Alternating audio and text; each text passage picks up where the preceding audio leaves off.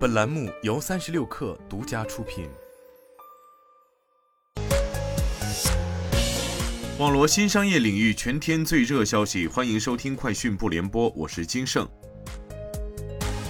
金山办公与中国三星今天正式签订战略合作协议，双方将在移动协同办公领域展开深度交流与合作，加强多屏办公生态合作融合。金山办公高级副总裁庄勇表示，未来双方将继续推动更多跨设备协同办公方案的落地实施。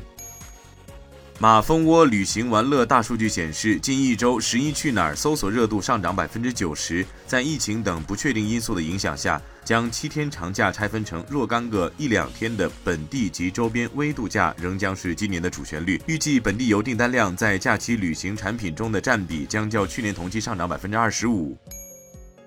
据支付宝开放平台消息，继七月合作伙伴大会发布商家数字化自运营模型 CCare 及产品流量开放体系后，支付宝宣布升级搜索、红包码等自运营产品，帮助商家降本提效。此外，据介绍，在九月二十三号至十月八号金秋消费节期间，支付宝面向商家推出流量加油包，商家有机会得到金秋消费节活动会场曝光，同时有机会获得支付宝首页推荐卡片、支付成功页和消费券频道的流量推荐。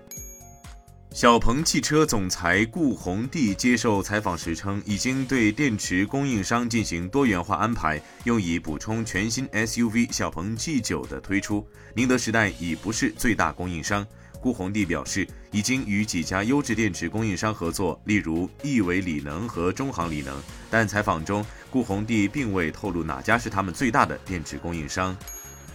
三十六氪获悉，滴答出行与四维图新旗下子公司北京世纪高通科技有限公司宣布达成战略合作，双方将在位置出行服务、数据生态闭环、智慧城市交通等方面展开深入交互。据介绍，滴答出租车三化工程以赋能传统数字化转型升级为目标，目前已签约三十八个城市，智慧码累计扫码量超三点四一亿次。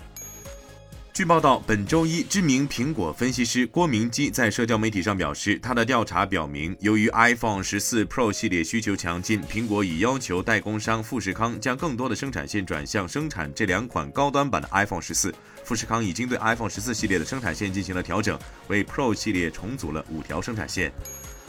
三十六氪获悉，高通公司在其首届汽车投资者大会上宣布，汽车业务订单总估值已增长至三百亿美元。这代表自高通公司公布二零二二财年第三季度财报以来，其汽车业务订单总估值实现了超过一百亿美元的增长。到二零三零年，公司汽车业务的潜在市场规模预计将增长至一千亿美元。高通技术公司还与梅赛德斯奔驰宣布合作，即将推出的梅赛德斯车型将搭载骁龙数字底盘解决方案。